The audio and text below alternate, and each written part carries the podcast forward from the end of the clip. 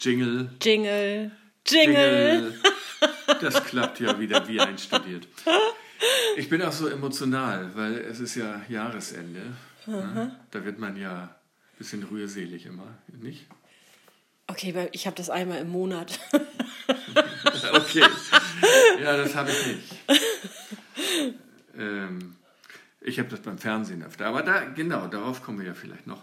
Was fällt dir denn ein zum Thema emotionale Momente in deinem Leben? Fällt dir dazu irgendwas ein? Na klar. Liebe Anja. Ja, also Liebe. ähm, Kinder, Kinder bekommen, heiraten, sich scheiden lassen, äh, Menschen verlieren durch Tod oder Krankheit, ähm, Jobwechsel. Also bei, bei, mir ist quasi fast alles äh, emotional. Ja, bei mir auch vieles. Also das mit Menschen verlieren habe ich jetzt nicht in meiner Liste, weil ich das finde ich bedeutungslos. Oder also nicht mit Emotionen. Das betrifft ja fast verbunden. alle, dass sie irgendwann mal sterben. Hm. Von daher bin ja. ich darauf vorbereitet. ähm, ja gut, das war jetzt bei dir nicht sortiert. Du warst ja nicht darauf auf vorbereitet. Wie immer. Auf, auf, aber ich habe mir eine Liste gemacht. Schön. Wie immer.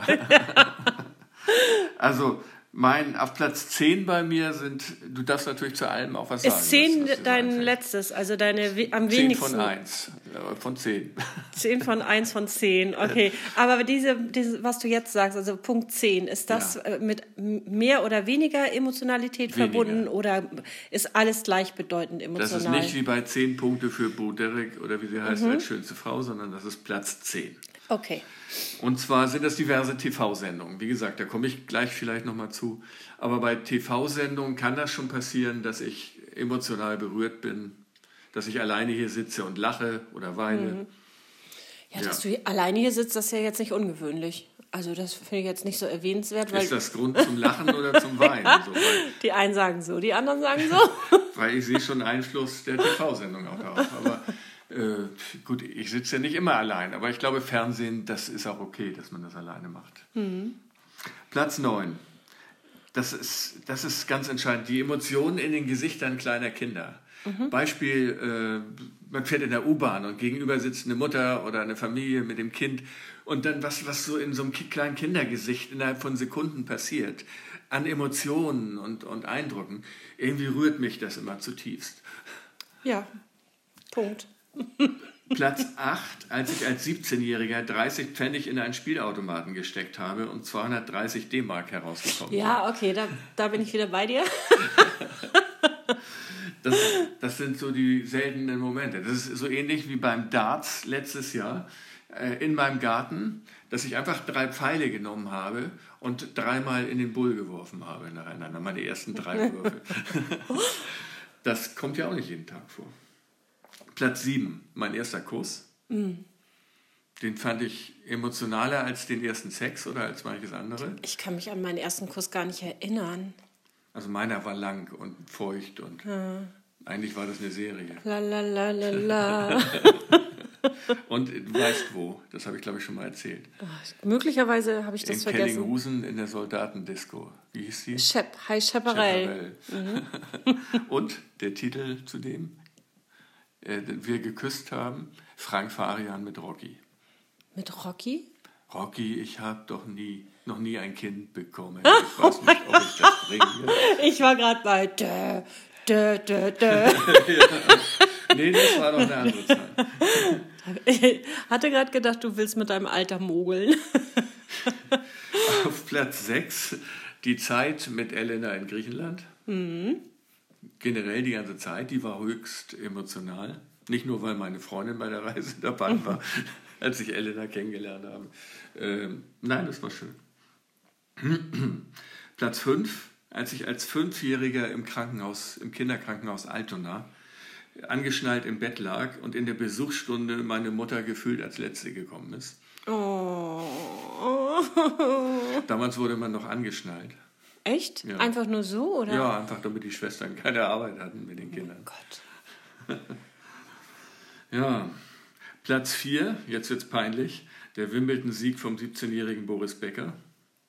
Da hast du was genau? Was da war ich emotional höchst angefasst. Da mhm. war ich komplett mit dabei. Da sind mir vor Freude die Tränen gekommen. Ja. Heute ist mir alles ziemlich egal, was mit Boris Becker passiert. Aber das war schon, das war schon ein besonderer Da weint man im. Zusammenhang mit ihm aus anderen Gründen. Nö, ich, ich, ignoriere solche Sachen dann einfach. Also mich nervt das auch alles, was da so im Fernsehen dann zu irgendwelchen Sachen oder Leuten. Ich sage einfach, ja Leute, dann ignoriert das doch. Hatte ich auch gestern gerade irgendwo. Das war im Fernsehen, weil sich alle darüber aufregen, ähm, dass wenn ein Schiff mit 500 Flüchtlingen untergeht, das überhaupt nicht mehr in den Nachrichten gebracht wird und keiner sich dafür interessiert. Wenn aber fünf Millionäre äh, auf der Suche nach der Titanic zerplatzen, dass das in allen Nachrichten ist und alle regen sich darüber auf und bla bla bla. Äh, Das ist so ein Beispiel wieder, wo ich, was ich nicht, wirklich nicht wahrgenommen habe, weil ich gesagt habe, es interessiert mich nicht.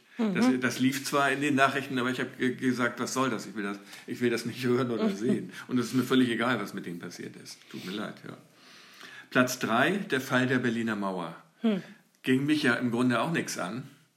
Aber, Ja. aber es war sehr emotional. Du, wenn da Millionen Leute irgendwie weinen und die Mauer stürmen und dies und das, da ist so viel Emotion im Spiel. Finde ich, ja. Ja. Platz zwei, meine erste Hochzeit. Ja. Auch jetzt für mich nachvollziehbar. Also die erste, ne? wo, wo man im dicken Mercedes saß und gehupt hat und so und andere gehupt haben. Das ist, hat schon was Emotionales. Na und Platz eins, Natürlich, die Geburt Meiner eine- Tochter. eines Kindes, Genau. deiner Tochter. ja. Naja, als die Ärztin gesagt hat, wollen Sie die Nabelschnur durchschneiden, ich gesagt habe, nein, nein, habe ich gesagt. Und sie hat mir die Schere hingehalten und ich habe das hab ich gemacht, ja. Ja, sehr.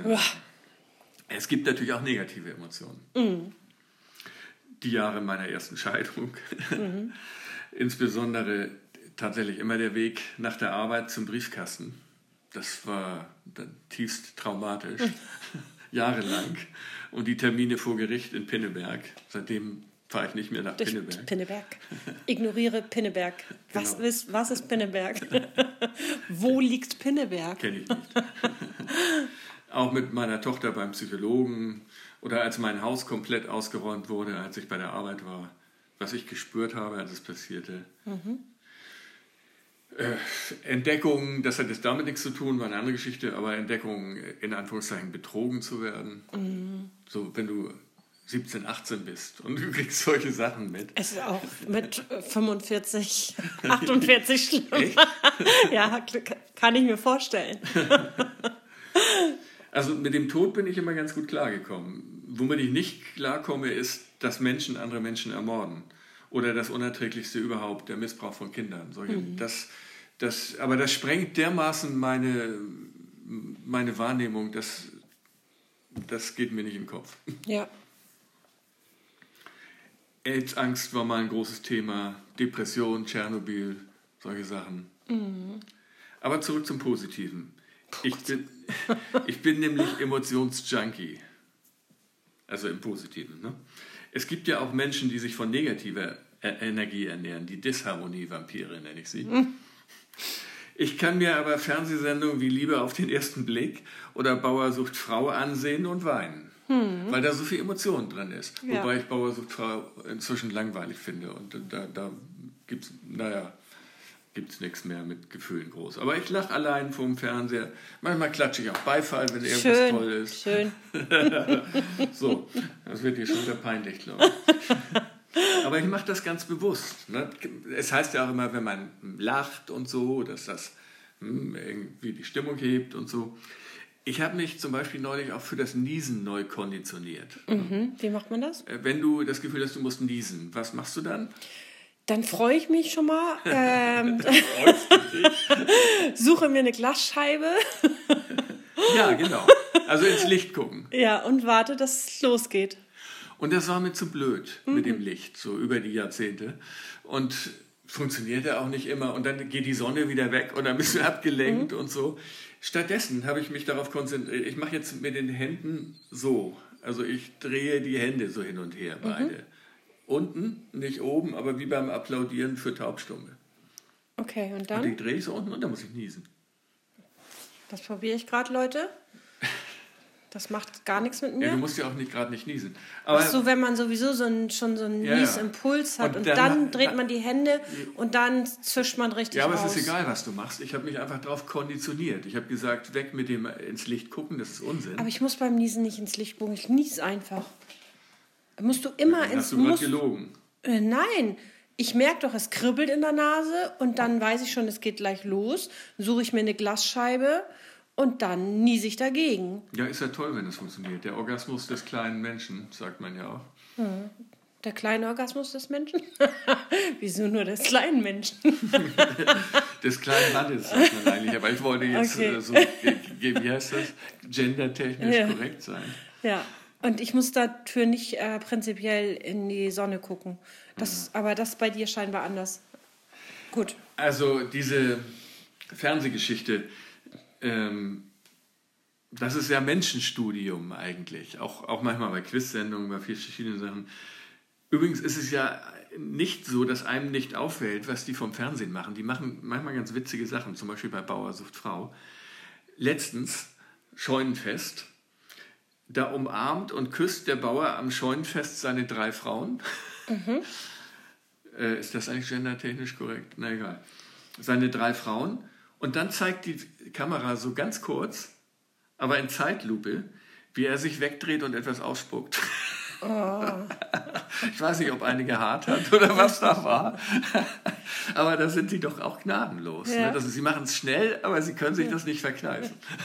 Und das finde ich herrlich. Also das sind für mich Highlights. Oder manchmal auch die suffisanten Kommentare, die das so gibt. Äh, Oder auch die bewussten Alliterationen, das Lesen der Liebespost, der rassige Reitlehrer, der singende Schäfer, der mopsfidele Mob Milchbauer, die pummelige Pferdewärtin. Das finde ich herrlich, das bereichert mein Leben. Die burleske Bäuerin. Ja, ja. Ich Naja, muss das scheinbar auch mal gucken. ähm, man, was da auch schön ist, man sieht häufig die Eltern.